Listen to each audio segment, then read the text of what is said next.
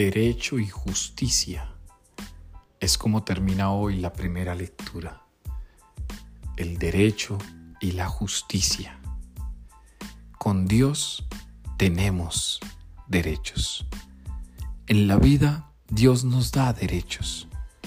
Y los derechos no se han de entender solamente como aquellos principios jurídicos que nos permiten tener accesos a dimensiones de la vida el derecho en clave de la fe es poder ser destinatario de una promesa. Dios nos ha dado la promesa de que estará con nosotros hasta el final de los tiempos. Tenemos el derecho de mantenernos en esa promesa y cumplirla.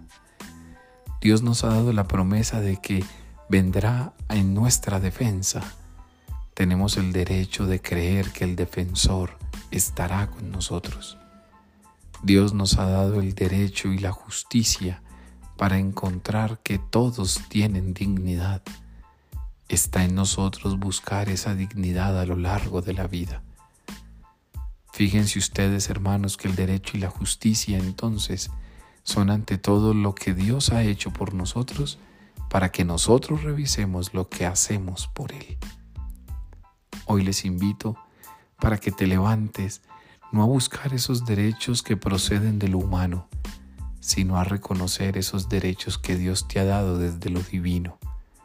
Dios nos ha hecho sus hijos. Cumple el derecho de la dignidad. Dios nos ha hecho hermanos.